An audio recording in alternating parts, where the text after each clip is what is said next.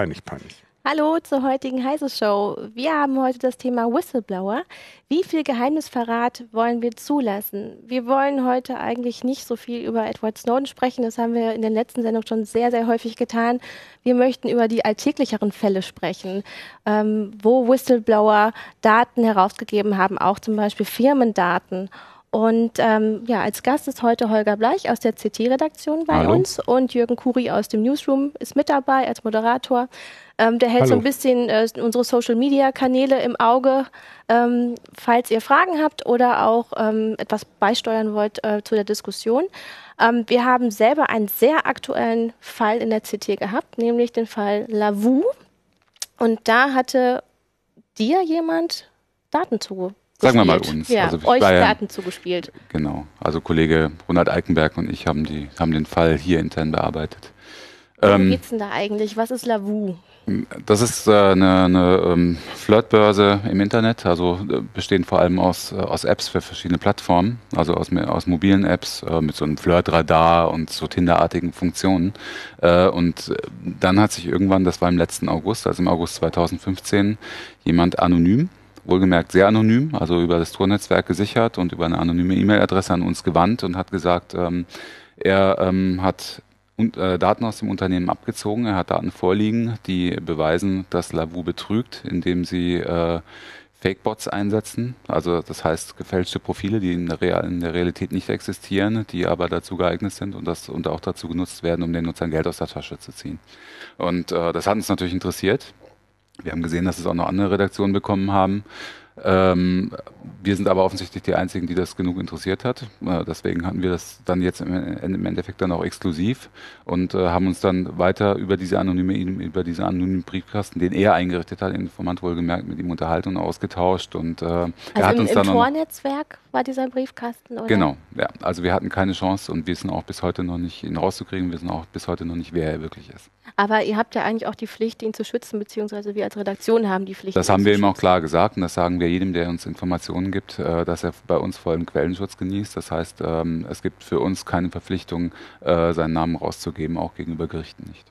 Es hätte jetzt ja auch sein können, dass er euch Daten zuspielt, die gefälscht sind, ähm, wo falsche Bezichtigungen drin sind. Mhm. Wie habt ihr das geprüft? Ja, wir hatten hier in dem Fall das große Problem und vor dem Problem steht man, wenn man journalistisch arbeitet, sehr oft, wenn man Informationen bekommt. Also entweder man vertraut auf die Quelle? Also in dem Fall kannten wir die Quelle nicht. Das Mhm. heißt, der, der genauso gut hätte uns ein Konkurrenzunternehmen äh, gefälschte Daten zuschieben können oder wie auch immer. Erstens muss, dann muss man eben sehr, sehr genau bei der Recherche der Daten sein und bei der Prüfung der Plausibilität der Daten. Äh, wir hatten in dem Fall immer noch 0,001 Prozent Restwahrscheinlichkeit, ähm, dass da irgendwas nicht stimmt mit den Daten. Und das hat natürlich ähm, dann der Berichterstattungsgegenstand Lavu auch gesagt. Passt auf, auf wen ihr da reinfallt, in Anführungszeichen. Das könnte ja sonst jemand sein und wir können euch nicht garantieren, dass die Daten echt sind, obwohl wir den Teile der Daten vorgelegt haben. Sie wollten es einfach nicht sagen. Ähm, wir haben aber dann äh, äh, auch mit juristischer Beratung beschlossen, dass es hinreichend gesichert ist, dass die Daten authentisch sind. Und äh, immerhin ha hat es jetzt schlussendlich dazu geführt, dass in der vergangenen Woche aufgrund unserer Recherchen, aufgrund unseres Datenmaterials eine große Razzia mit äh, 200 Beamten bei Lavu stattgefunden hat äh, und die Geschäftsführer auch jetzt mittlerweile nicht mehr, aber da in Untersuchungshaft gekommen sind für eine Woche immerhin. Das Interessante ist aber, dass dieser Rechtsweg jetzt fast ein halbes Jahr gedauert hat, oder? Neun Monate. Neun Monate. Neun Monate von Veröffentlichung unserer Recherche äh, bis zu dem polizeilichen Zugriff. Ich, da ist man ja auch bei dem Thema, naja, was, was bringt denn die Arbeit von Whistleblowern und ähm, wie wäre der normale Rechtsweg? Also was bringt er vielleicht mehr?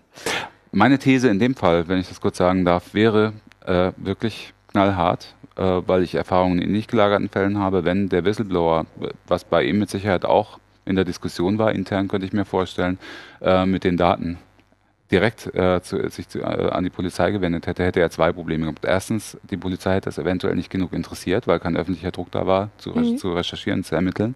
Ich glaube nicht, dass es dann zu einem Zugriff gekommen wäre, wenn er es ohne uns gemacht hätte. Das Zweite ist, weil er die Öffentlichkeit nicht hat. Und das Zweite ist, äh, das Problem ist, er hat sich selber sch- höchstwahrscheinlich strafbar gemacht. Er hat Daten aus dem Unternehmen abgezogen ne, und ist deswegen aus gutem Grund natürlich damit nicht zur Polizei gegangen, sondern zu uns. Nur das war die Möglichkeit, diese Daten zu spielen, also in die Öffentlichkeit zu geben. Nein, es gibt, im Prinzip gibt es ja noch, noch zwei weitere Probleme. Zum einen, das waren ja 50 Gigabyte an, an Daten, Ja, die da waren. Menge, ja. Ich glaube nicht, dass die Polizei oder die Staatsanwaltschaft in dem Umfang oder in der Zeitspanne, wie wir, ihr das gemacht habt, in Lage gewesen, ja, diese Daten zu kontrollieren und zu überprüfen und nochmal auf, auf äh, äh, Stichhaltigkeit zu checken.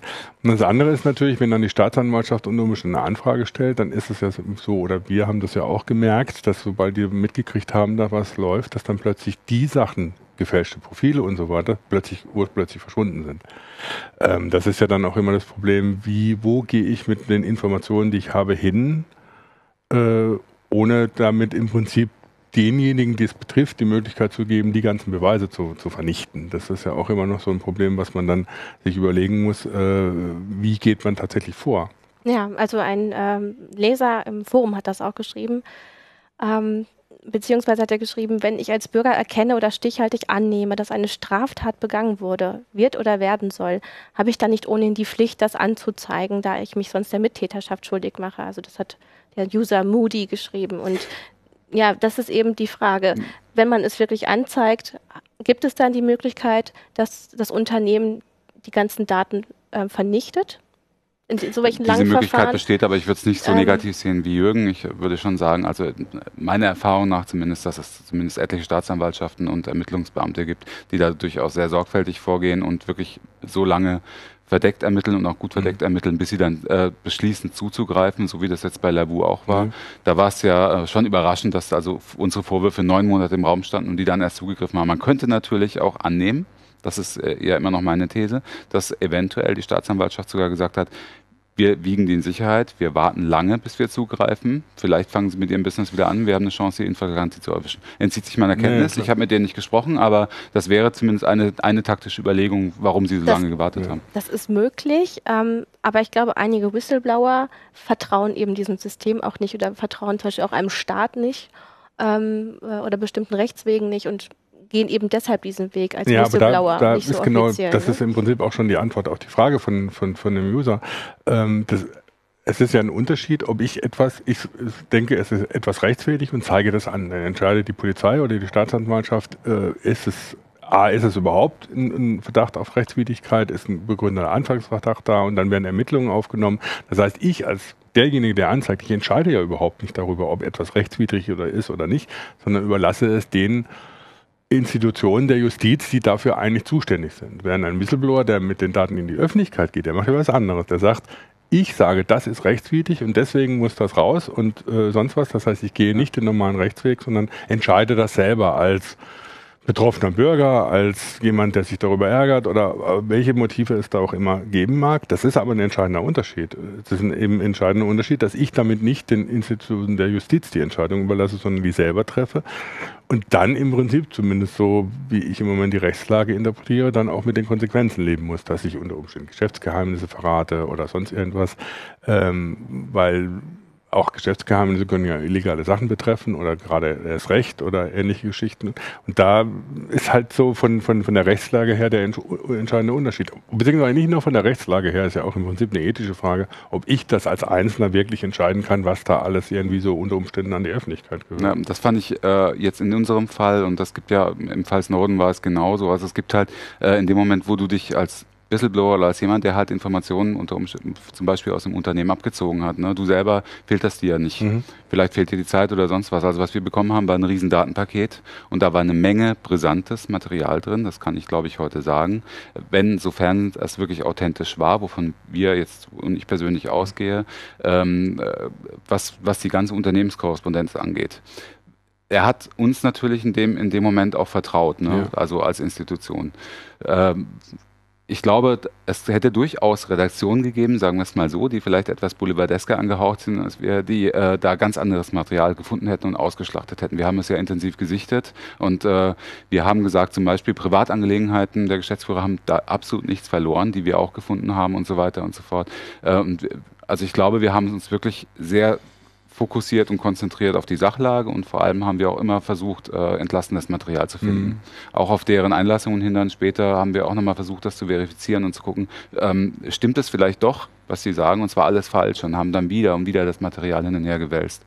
Und äh, ich glaube, in dem Fall sind wir unserer Verantwortung sehr gut nachgekommen, muss ich einfach sagen. Und ich glaube, eventuell äh, war es tatsächlich ähm, der Sache dienlicher, als sich direkt mit einer Anzeige an die Polizei zu wenden. Mhm. Ich meine, das, äh, was, dann, was dann da noch dazu kommt, dass in so Materialien sind ja da, auch Daten Dritter drin, die gar nicht, eigentlich gar nichts damit zu tun Ganz haben. Genau, ja. Weil das sind ja dann die Profile von Leuten, die bei Lavu als normale Menschen da sind und die dann im Prinzip von diesem Leak betroffen sind. Ja. Und das heißt, wenn du das jetzt einfach so in die Öffentlichkeit pustest, was du an Daten hast, ist es ja was anderes, weil dann hat keiner irgendwie mal drauf geguckt, dass da unter Umständen Leute drin sind, die gar nicht von dem eigentlichen Anlass des Leaks betroffen sind. Wie stehst sind. du dann zu Wikileaks zum Beispiel? Was sagst du, Wikileaks sollte Informationen einfach ungeprüft eins zu eins weitergeben, Nein. raushauen oder sie sollten sie redaktionell filtern? Also ich, ich ja. es, ist eine, es ist eine heikle Diskussion. Es ist natürlich so, dass für in, in bestimmten Bereichen oder eigentlich in allen Bereichen ein, ein, man versuchen muss, ein Maximum an Transparenz zu erreichen. Nur, ähm, es gibt natürlich Sachen, die sollen nicht an die Öffentlichkeit. Also ich kann auch zum Beispiel einen Geheimdienstmitarbeiter der irgendwo in, in einem Land eingesetzt wird, wo unter Umständen mit dem Tode bedroht ist, weil er äh, Spionage macht, nicht durch einen Leak im Prinzip dadurch gefährden, dass er eine Todesstrafe, mhm. eine Todesstrafe, äh, mit Todesstrafe betrifft. Das ist ein extremes Beispiel. Ein anderes Beispiel ist natürlich so wie bei Lavu. Da sind Leute betroffen, die dieses Ding benutzen, ganz harmlos, so wie man halt solche Datingportale benutzt, die dann aber durch so einen Leak betroffen sind, dass ihre Daten, die, was sie da machen, in die Öffentlichkeit geraten und daraus dann wieder was weiß ich für, für Konsequenzen zu, ich zu meine, es nutzen ja auch Menschen, haben. die verheiratet sind. Selbst sowas, das ist ja schon. Ja, aber es reicht. Die wollen reicht, ja auch nicht, ja. dass das irgendwie rauskommt. Es reicht. Ach so meinst du? Ne? Ja klar. So, der, das ist, das, also, ist klar, natürlich das ist die eine jeder, Sache. Aber ich meine, es ist haben ja selbst, gesehen. Ja, ja, es fängt ja selbst also. damit an, dass du unter Umständen, wenn du diese Profile, diese und die Protokolle der Profile hast, dann kannst du irgendwie so eben nachvollziehen, was, wer, wie, wann, wo auf diesem Portal gemacht hat, was ja von außen auch erstmal nicht sichtbar ist. Das fängt ja bei so Sachen an. Und da muss man natürlich bei Leaks sehr vorsichtig sein. Das heißt, ein Maximum an Transparenz erreichst du im Prinzip auch nur, wenn du vorsichtig mit den Daten umgehst. Es gibt den Vorwurf, zum Beispiel auch an Wikileaks oder an, an Leute, die eine, eine, eine unbegrenzte Transparenz fordern, dass das im Prinzip zu diktatorischen äh, äh, Zuständen führt, weil du natürlich mit dem Leak-Drogen dann alles unterbuttern kannst und jeden fertig machen kannst. Ne? Ähm, und du nie weißt oder so, wo, wo du äh, wo du unter Umständen von einem Leak selber betroffen bist, obwohl du eigentlich mit der Sache gar nichts zu tun hast. Und das ist natürlich so eine gefährliche Geschichte. Ja gut, Whistleblower haben halt äh, eine große Macht mit dem, was natürlich. sie, mit den Daten, die sie vorliegen haben. Ähm, nur könnten sie nicht auch ihre eigene Glaubwürdigkeit steigern, wenn sie halt so viele Daten wie möglich dann auch freigeben, weil ihnen sonst unterstellt werden kann, naja, du also, lässt jetzt auch nur das raus, mh. was in dein Weltkonzept passt. Bei uns, bei uns im Forum gab es des Öfteren, in, in den, in den Heiseforen gab es zum Beispiel des Öfteren gegenüber uns den Vorwurf, ähm, ihr habt ähm, Material von jemandem angenommen, ohne, ohne ihn zu kennen und ohne ihn zu checken, ohne ihn zu prüfen, deswegen kennt ihr seine Motive nicht. Ja. Ne? Und seine Motive könnten durchaus schädlich sein. Es kann zum Beispiel eben jemand sein, äh, der aus dem Unternehmen ausgeschieden ist und jetzt einfach böse ist auf die Geschäftsführer. Es könnte jemand sein, der direkt mit dem Mitbewerb steht. Es könnte jemand sein, der einfach eine persönliche Fehler hat mit irgendjemand anderem oder so. Ähm, dem antworte ich, das ist alles richtig, das ist schon klar. Aber wir haben uns in dem Fall dazu entschieden, äh, das Material, was wir haben, komplett abzukoppeln von dem Informanten, den Informanten quasi auszublenden und, zu, und geguckt, was gibt das Material für sich her und haben in, aus dem Material heraus gesehen, dass hier massiv Nutzer geschädigt werden, finanziell geschädigt werden, unserer Ansicht nach zumindest äh, dem Verdacht nach äh, betrügerisch, groß, im großen Stil betrügerisch und dass das weitergeht und immer weitergeht. Und dann ist die Frage, dann ist die Frage, was, dann gab es für uns eigentlich nur zwei Möglichkeiten. Also äh, entweder wir berichten drüber und äh, konfrontieren das Unternehmen im Vorhinein damit, dass wir darüber berichten. Dann haben sie ja auch sofort aufgehört damit. Oder aber wir übergeben das Material einer Strafverfolgungsbehörde. Darin sehe ich aber nicht unsere Aufgabe. Ja, wir sind nicht ähm, ich habe aber noch eine Frage, weil du jetzt sagtest, naja, ihr habt euch die Daten dann angeschaut und ähm, ab, ganz unabhängig von diesem Whistleblower. Ähm, habt ihr denn selber dieses ähm, Portal dann auch nochmal ausprobiert? Also habt, wart ihr selber auch als Nutzer Natürlich, dort aktiv, ja, damit ihr eben auch eine andere ja. Datenlage Wir haben all das, was wir, der, das wir, was wir theoretisch dort an Vorwürfen gesehen haben. Und wir haben ja zum Beispiel auch eine Menge Quellcode zugespielt bekommen, wo äh, diese, ähm, zum Beispiel diese, diese Fakebot-Generierung äh, transparent wurde in, in JavaScript-Code. Und all das, was, da, was wir da theoretisch in den Quellcode gesehen haben, haben wir auf der Plattform beim Ausprobieren wiedergefunden. Wir haben dort verdeckte, verdeckte Profile angelegt mhm. und haben auch da, ähm, das habe nicht ich gemacht, das hat der Kollege, Eichen, Kollege Eichenberg gemacht, hat auch dann fröhlich rumgeflirtet mit seinem Profil äh, und äh, hat dann tatsächlich auch sehr viele von den äh, mutmaßlichen, aber nicht mutmaßlichen, das waren tatsächlich auf jeden Fall Fake-Bots gefunden, die genau dem entsprechen, was wir in der Theorie dort im Material auch gefunden haben. Okay, also ihr habt das nochmal wirklich ja. auch praktisch abgesichert. Ja. Gibt es auch direkt eine Frage äh, von, von Jens Ilmhorst über, über äh, äh, YouTube dazu, ähm, weil das weist ja irgendwie darauf hin, dass die selber bei sich so eine richtige Datentrennung zwischen dem, was Firmenkorrespondenz ist und was die Datenprofile der privaten User ausmacht, so gar nicht richtig durchgezogen haben, wenn man das alles so einfach in einem Topf abziehen kann. Das ist ja auch irgendwie so von der, von der Firmensicht aus oder von der User-Sicht aus äh, auch irgendwie so ein bisschen fragwürdig, wenn dann alle Daten in einem Topf sind und jeder auf alles zugreifen kann, dann wahrscheinlich innerhalb innerhalb der Firma ist ja, was Datenschutzrecht, äh, Datenschutzprinzipien angeht, jetzt auch nicht so das Gelbe vom Ei. Ja, äh, würde ich, würd ich auch so sehen. Also ähm, wir haben das ja im Heft auch dokumentiert ein bisschen, was wir bekommen haben, kann ich ja hier nochmal sagen, ist äh, mit Sicherheit ein nahezu, ähm, das hat die Labu-Geschäftsführung wahrscheinlich auch sehr entsetzt, weil wir dann natürlich auch andere Sachen drin gefunden haben, ist ein nahezu äh, komplettes Mailarchiv der, von deren Mail-Servern. Inklusive, also da, da, geht es sowohl um geschäftliche als auch private mhm. ähm, E-Mail-Korrespondenz. Also das sind P äh, Exchange PST-Dateien gewesen im Umfang von über 50 Gigabyte. Sehr vorstellen, was mhm. da alles drin war. Und das, äh, das war Mail-Korrespondenz über Jahre. Also der, du das da, da, da, muss sich ja. das Unternehmen natürlich auch selber ja. den Vorwurf gefallen lassen, es darf, es kann nicht sein, ja. dass, ein, dass so ein Archiv so schlecht einfach. gesichert ist, dass das jemand abziehen kann. Aber andererseits, solche Lücken gibt es immer und überall ne, und in allen möglichen Unternehmen. Ja, wobei, die, das ist jetzt so die eine Seite, ne? dass, dass so die Firmen im Prinzip selber mit solchen Sachen natürlich es fördern, dass Sachen nach außen getragen werden. Ne? Wenn, wenn intern der Datenschutz äh, so nicht richtig funktioniert, wie soll er dann nach außen funktionieren? Ja, und wenn sie gegen einen moralischen Kompass genau. verstoßen. Ja, das ist die andere Seite. Das ist dann die Frage, die dann auch jetzt im Forum aufgetaucht ist für uns. Wird nicht eigentlich viel zu wenig nach außen getragen? Mhm.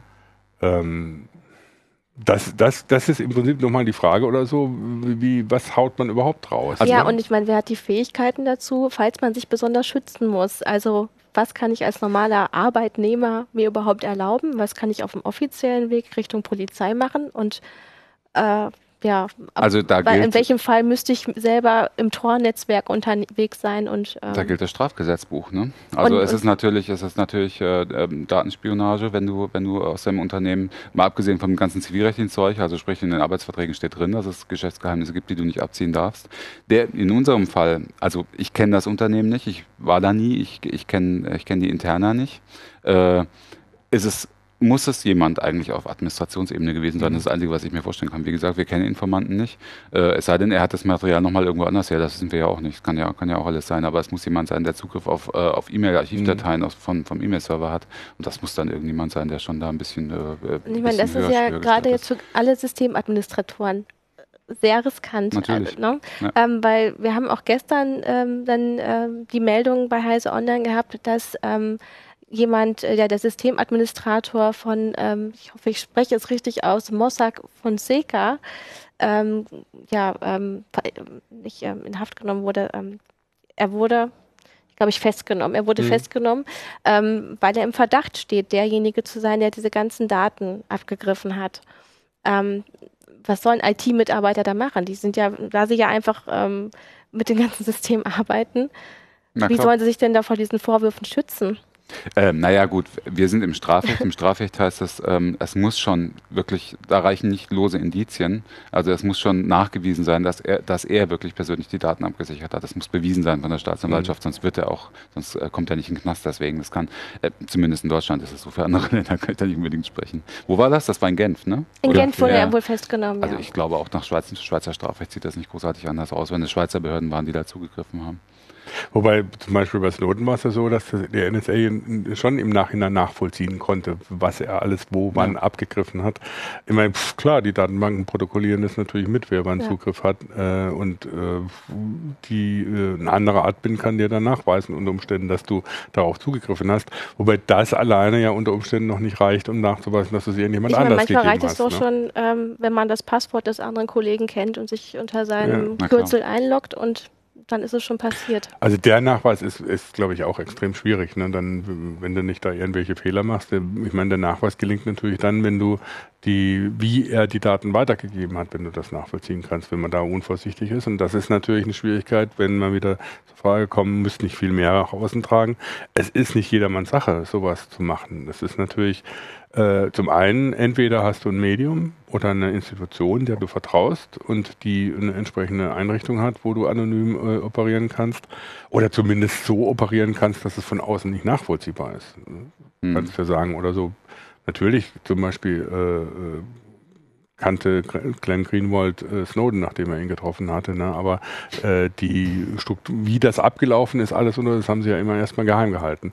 Ähm, und auf der anderen Seite ist, ist es natürlich noch extrem schwieriger, wenn du als Whistleblower selber irgendwie dafür sorgen willst, ich bleibe anonym, auch gegenüber denjenigen, die ich informiere oder denen ich meine Daten gebe. Das ist ja technisch nicht ganz trivial. Also es ist das ist Aufgabe der, der, Medien, äh, sowas zu realisieren. Also ich muss auch sagen, äh, vielleicht auch nochmal an unsere Zuhörer und Zuschauer, dass wir gerade dabei sind, äh, mhm. einen wirklich vollständig anonymisierten ja. Briefkasten einzurichten. Der wird in den nächsten Wochen bis hoffen, hoffentlich Wochen, eventuell auch Monaten äh, online gehen. Nee, weil wir uns da wirklich viel ja, Mühe ja. geben. Das läuft auch über das Tor-Netzwerk und das wird ein Onion-Service werden und so weiter. Also das wird ganz sicher sein, dass wir keine Rückschlüsse auf die Person ziehen können, die uns die Informationen geben.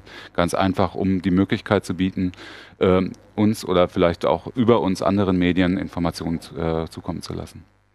Ja, aber selbst da, selbst wenn du es so machst, musst du natürlich dann unter Umständen, du musst selber mit Verschlüsselung arbeiten, äh, unter Umständen oder ähnliche Geschichten. Unsere musst, Bedingung ja. ist, du musst dir einen Tor-Browser installieren. Ja. Das ist klar. Das klar, ich meine, es ist auf jeden Fall was, wo du dich als Whistleblower natürlich Gedanken machen musst, weil du musst dich erstmal selber schützen, weil du bist erstmal vom Strafrecht bedroht. Ja. Äh, du bist auch vom Zivilrecht eben bedroht und das kann recht teuer werden dann. Ähm, und von daher ist es natürlich ist es wichtig im Prinzip, dass solche Sachen an die Öffentlichkeit kommen. Das heißt, die Forderung nach mehr Transparenz ist so, wie im Moment die Lage ist, natürlich berechtigt. Auf der anderen Seite ist es so, dass es dann immer noch äh, wie gesagt, ich halte nichts von dieser komplett Transparenz oder Totaltransparenz, wie sie Assange oft fordert, äh, weil sie eben auch gefährlich ist, sowohl für den Informanten wie unter Umständen für Dritte, die an der eigentlichen Geschichte, um die es geht, nicht beteiligt Würdest sind. Würdest du denn sagen, dass manche Whistleblower zu weit gehen, eben dass ähm, für sie moralisch etwas falsch ist, wo die Gesamtbevölkerung sagen würde, nee, finden wir nicht so schlimm und hm. es schadet ihnen dann sogar, was dann also, äh, dort veröffentlicht wird. Also so ein richtiger Fall ist mir eigentlich noch nicht bekannt. Es war immer so ein bisschen kritisch bei, bei den Geheimdienstinformationen, die teilweise auf Wikileaks gelaufen sind, weil es da unter teilweise mit den Schwärzungen nicht so richtig funktioniert mhm. hat oder so. Ähm, auf der anderen Seite gibt es natürlich auch eine moralische Frage, zum Beispiel bei den Panama Papers, da gab es ja den Vorwurf, dass das ist ja alles ja. schön und gut. Nur mhm. erstmal, was Illegales hat man in den Papers nicht gefunden. Das mag irgendwie so moralisch fragwürdig sein oder man mag es irgendwie an, äh, in der gegenwärtigen Situation für manche Leute irgendwie als nicht rechtfertigbar, als nicht legitim ansehen, dass sie sowas machen. Das ist aber bislang nichts Illegales gewesen. Ja, bislang nicht. Und das ist vielleicht der Grund eben, warum es Whistleblower geben muss. Ja weil sie, wenn sie etwas an die Öffentlichkeit bringen, ähm, im Grunde dafür sorgen, dass vielleicht die Öffentlichkeit aufschreibt und sagt, das kann doch nicht sein, dass so etwas legal ist. Also auf dem Rechtsweg wäre er eh nicht weitergekommen, aber wenn dann alle davon wissen, mhm. ähm, kann vielleicht der Druck aus der Bevölkerung so groß werden, dass etwas geändert wird. Ja, na, hm, da muss ich jetzt wieder den Fall Snowden ansprechen. Also da war der Bevölkerungsdruck, glaube ich, schon einigermaßen groß, obwohl teilweise ja weniger als erwartet, aber es ist halt relativ wenig resultiert daraus. Ne? Darf ich noch eine Sache ja, sagen, ganz kurz? Das, das wollte ich unbedingt noch anmerken, weil das vielleicht noch nicht alle, äh, alle wissen, ähm, dass es in Deutschland eine ziemlich krasse Gesetzesänderung gegeben hat, äh, mhm. ganz versteckt, so unter, ein bisschen unter dem Radar. Wir haben in CT auch unter dem Radar, glaube ich, sogar drüber geschrieben. Ähm, es, gab ne, es gibt nämlich quasi eine neue Whistleblower-Gesetzgebung im Zusammenhang mit der Gesetzgebung zur Vorratsdatenspeicherung. Das ist so ein angehängter, angeflanschter mhm. Paragraph, das ist der 202d, der heißt Datenhehlerei. Ähm, darin wird eigentlich nichts anderes gesagt, als Daten in Zukunft äh, oder ab jetzt schon gültig im, im, Strafrecht wie Waren behandelt werden, obwohl sie natürlich nicht weitergegeben, sondern kopiert werden, was in meiner, meiner Ansicht nach ein großer Unterschied ist. Ähm, das ist der Paragraph 202d, wenn jemand selber nachschlagen möchte im Strafgesetzbuch, der sagt, äh, dass nicht nur derjenige, der die Daten abzieht aus dem Unternehmen, sich strafbar macht, sondern auch derjenige, der die, Unterne der die Daten dann annimmt, eventuell weiterverarbeitet oder weitergibt. Das hat für einen Mordsaufschrei gesorgt, aber natürlich nur in den einschlägigen Journalistenverbänden zum Beispiel, weil es natürlich heißen würde von uns, wir dürfen eigentlich von Whistleblower nichts mehr annehmen und veröffentlichen. Ne? Äh, daraufhin äh, wurde der Gesetzesentwurf nochmal geändert von, von, äh, vom Justizministerium von Herrn Maas und das ist der Absatz 2 reingekommen, der sagt, für Berufsgeheimnisträger, also zum Beispiel für Journalisten und auch für Anwälte und so, gilt, das, der, gilt der Tatbestand der Datenhehlerei nicht, wenn sie das in dem beruflichen Zusammenhang ausüben. Ne, das heißt, wenn wir äh, Daten annehmen, verarbeiten und äh, darüber berichten, war die große Frage, müssen wir dann darüber berichten oder können wir es auch für die Hintergrundrecherche mhm. benutzen oder so. Herr Maas hat in der, in der, Pressekonferenz gesagt, das gilt natürlich auch, wenn, wenn dann später keine Veröffentlichung resultiert, dann gilt das genauso. So. Aber drin steht es nicht. Nee. Ne? Das ist halt immer das Problem. Es, es, gibt dieses Gesetz und es gibt eine Gesetzesbegründung, wo die das sagen, aber die Frage ist, ob es dann in der Rechtspraxis, das gibt zumindest eine gewisse Rechtsunsicherheit, ob das in der Rechtspraxis dann auch so umgesetzt wird, wenn es tatsächlich mal zu Verfahren kommt. Und ähm, die andere Sache ist, das ist ein großes, könnte ein großes Problem werden. Das werden dann auch erst die ersten Urteile zeigen, die es noch nicht gibt. Es gibt, glaube ich, auch noch keine Anklagen. Ob das auch für Blogger gilt, ja. die in ihrer Freizeit bloggen, ne? die, äh, die das nicht irgendwie machen, um ihren Lebensunterhalt zu verdienen, die das also nicht, ja, vor allem, also Berufs, es geht hier um Berufsgeheimnisträger. Genau, also Sind Blogger Berufsgeheimnisträger? Das ist umstritten. Ne? Ja. Also Rechtsanwalt Thomas Stadler zum Beispiel sagt, äh, äh der, der Experte auf dem Gebiet sagt, sehr zweifelhaft, eher nicht. Ja. Ne? Das heißt, die sind dann wahrscheinlich eher in der strafrechtlichen genau. Haftung. Genau für solche Informationen. Müssten die dann äh, sich quasi bei uns melden und als freie Mitarbeiter dann mitarbeiten? Also das würde eh nicht helfen. Das, das, würde nicht helfen. Das würde sie auch nicht rechtlich schützen. Nee, in dem Fall mit Sicherheit nicht, nee. glaube ich nicht. Also wenn dann, wenn da tatsächlich ein, äh, eine Staatsanwaltschaft eine Anklage konstruieren will, dann wird sie das trotzdem tun. Bin, ja. Wäre ich, würde ich denken. Also.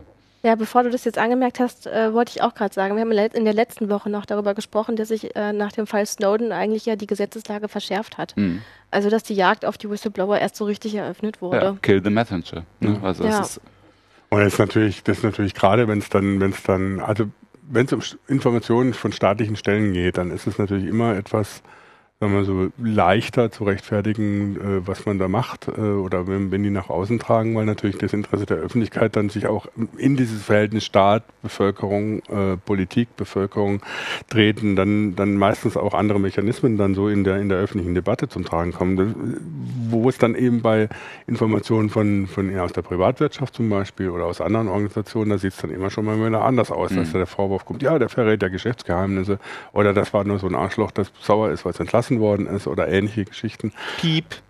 Entschuldigung. Ja. und äh, ähm, und wo, wo dann die Diskussion teilweise auch anders läuft. Ne? Das war, bei den Panama Papers war das relativ deutlich oder so, dass sehr schnell der Vorwurf kam, ja, pff, ist ja A nichts dran und B, da will nur einer sein Mütchen kühlen. Ähm, aber auch zum Beispiel bei Beispiel Steuer-CDs, die von, von staatlichen Stellen angekauft werden, da heißt ja auch immer, ja gut, der vertritt einer Geschäftsgeheimnisse, weil er irgendwie nicht befördert worden ist oder sonst irgendwas. Da, da, da sind die Mechanismen teilweise auch noch so ein bisschen anders. Das ist übrigens äh, gerade die, die Steuer-CDs, der Ankauf von Steuer-CDs ist ein, äh, ein wesentlicher Grund, warum dieser 202D mhm. eingeführt wurde. Ne? Das ist nämlich damit legalisiert. Ja. Also, ne, weil das heißt, der Staat darf, äh, darf äh, ja. Staat, staatliche Institutionen dürfen, um zum Schutz dann solche Informationen auch einkaufen und weiterverarbeiten. Aber selbst dann, wenn es um, um öffentliche Stellen geht oder so, dreht sich ja das manchmal. Ich meine, Maaßen wirft jetzt Snowden vor, dass er äh, Agent des ja, russischen Geheimdienstes wäre und ähnlichen Unsinn. Also da was wird auch immer wieder mit solchen äh, Argumenten versucht zu operieren. Ähm, Gut, von daher ist es natürlich so, dass, dass äh, so, wenn so eine Institution wie Presse oder Wiki, Wikileaks oder Amnesty äh, oder Greenpeace, die ja die DTIP-Leaks gemacht haben, äh, dazwischen geschaltet ist. Ist ja immer noch so eine Institution dazwischen, die zum einen auf der einen Seite sorgen kann, dass eben zwar maximale Transparenz hergestellt wird, aber dass man aufpasst, dass da nicht zu viel passiert.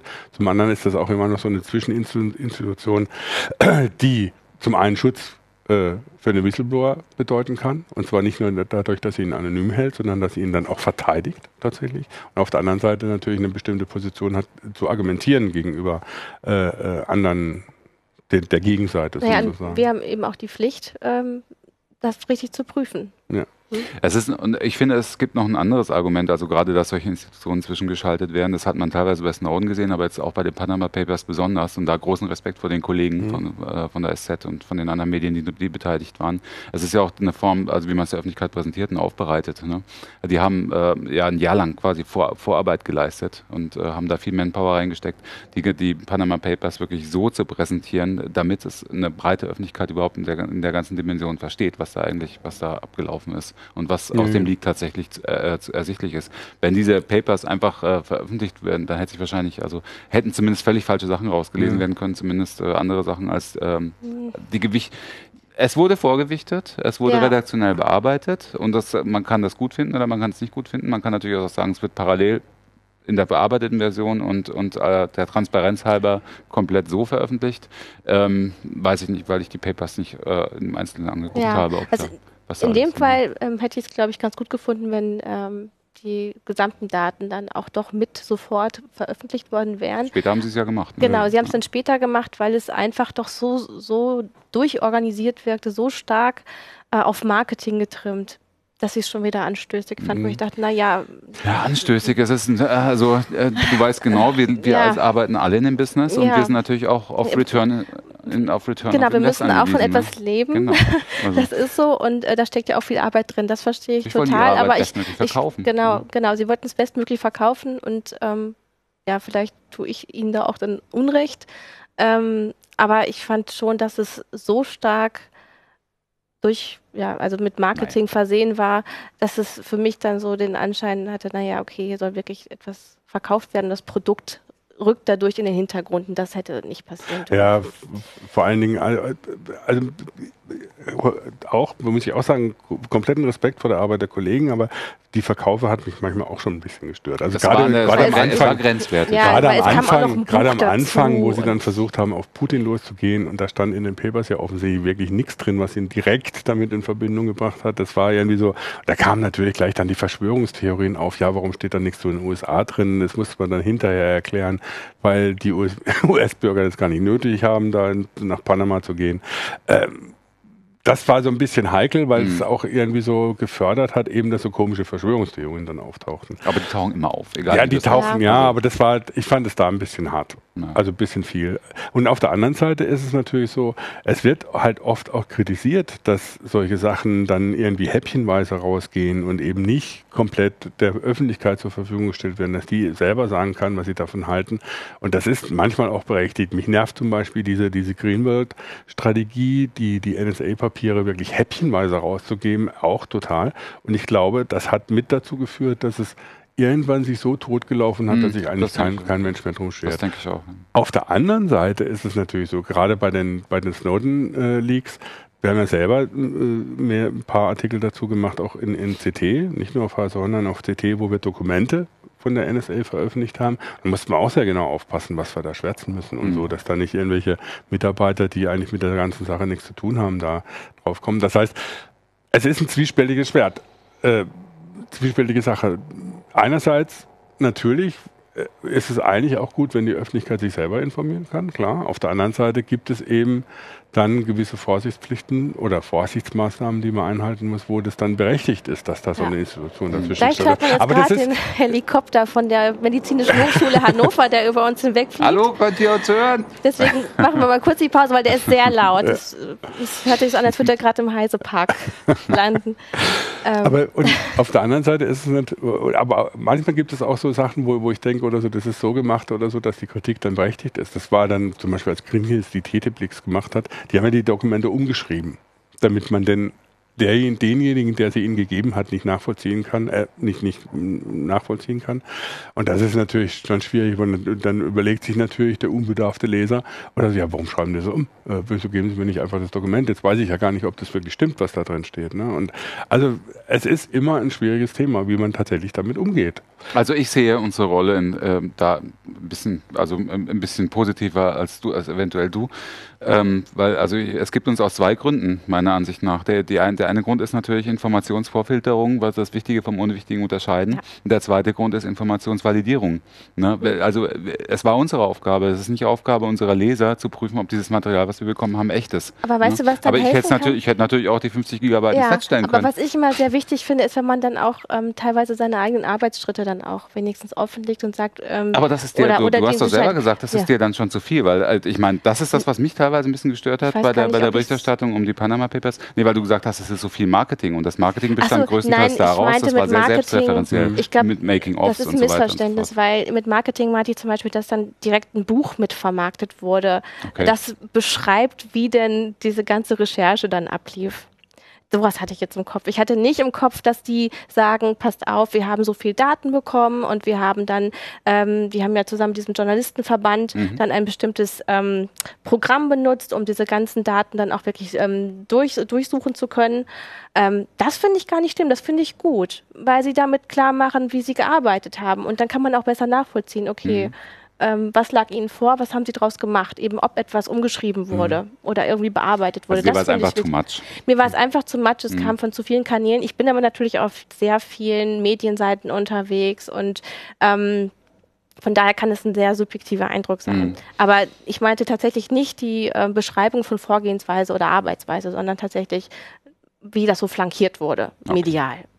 Also ich fand, fand, hatte tatsächlich das Gefühl, dass sie inhaltlich einen Fehler gemacht haben, wie sie es verkauft haben. Also nicht, wie sie es verkauft haben, sondern wie sie es präsentiert haben. Eben, dass sie am, Anfang gleich mit dieser Russland-Geschichte raus sind und so, die ja eigentlich nur eine Nebensache war.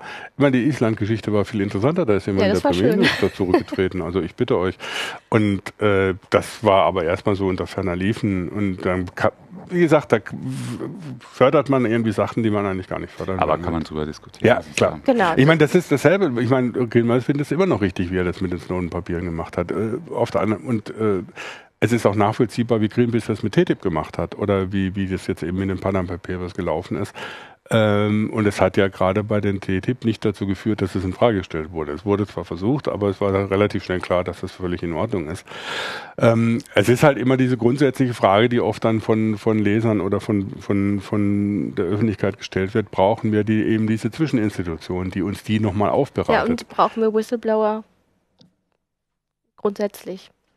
Ich glaube, das ist, darf eigentlich nicht mehr die Frage sein. Also, okay. weil viele Sachen, die in letzter Zeit rausgekommen sind, sind eben nur durch Whistleblower. Und das ist ja jetzt nicht das erste Mal. Ich meine, das berühmteste Beispiel aus der Vergangenheit oder eines der berühmtesten Beispiele aus der Vergangenheit sind die Pentagon Papers.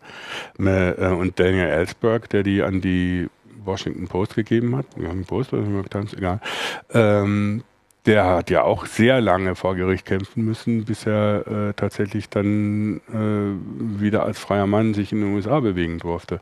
Und das waren noch nicht so Geheimdienstdokumente, wie, wie Snowden sie rausgegeben hat, sondern es waren einfach interne Dokumente des Pentagons, wie die damals tatsächlich in den Vietnamkrieg mehr oder weniger reingeschlittert sind. Ähm, und äh, das ist, war in den 60er, 70er Jahren eben und da war das schon eine, eine heftige Diskussion, äh, ob das überhaupt geht. Und das, die Pentagon, äh, die, die Pentagon Papers haben tatsächlich dazu geführt, dass mit in, in der großen Öffentlichkeit äh, äh, die, die Proteste gegen den Vietnamkrieg immer, immer weiter größer wurden. Von daher ist das ein Beispiel, wie viel Bedeutung so ein Whistleblower hat und das nicht eben erst jetzt seit Snowden oder sonst was, sondern schon viel früher. Watergate. Hm. Ja. Watergate. Ja, also wir könnten die Liste, glaube ich, endlos fortführen ähm, von großen Whistleblower-Geschichten. Ähm, ja, jetzt haben wir viel über die Institution des Journalismus auch gesprochen. Vierte Säule im Staat. War ein bisschen selbstreferenziell heute. Etwas selbstreferenziell, aber gut, wir sind eben dann auch der Filter und äh, der, das, das, Schutzschild. Ähm, und ähm, ich glaube, damit können wir auch heute aufhören mit diesem Wort. Wir versuchen uns weiterhin als Schutzschild Schutzschild zu profilieren. Das war das Wort zum Mittwoch. Genau, bis nächste Woche. Donnerstag, Entschuldigung, Donnerstag. Macht's gut. Tschüss. Tschüss. Ciao. Woo!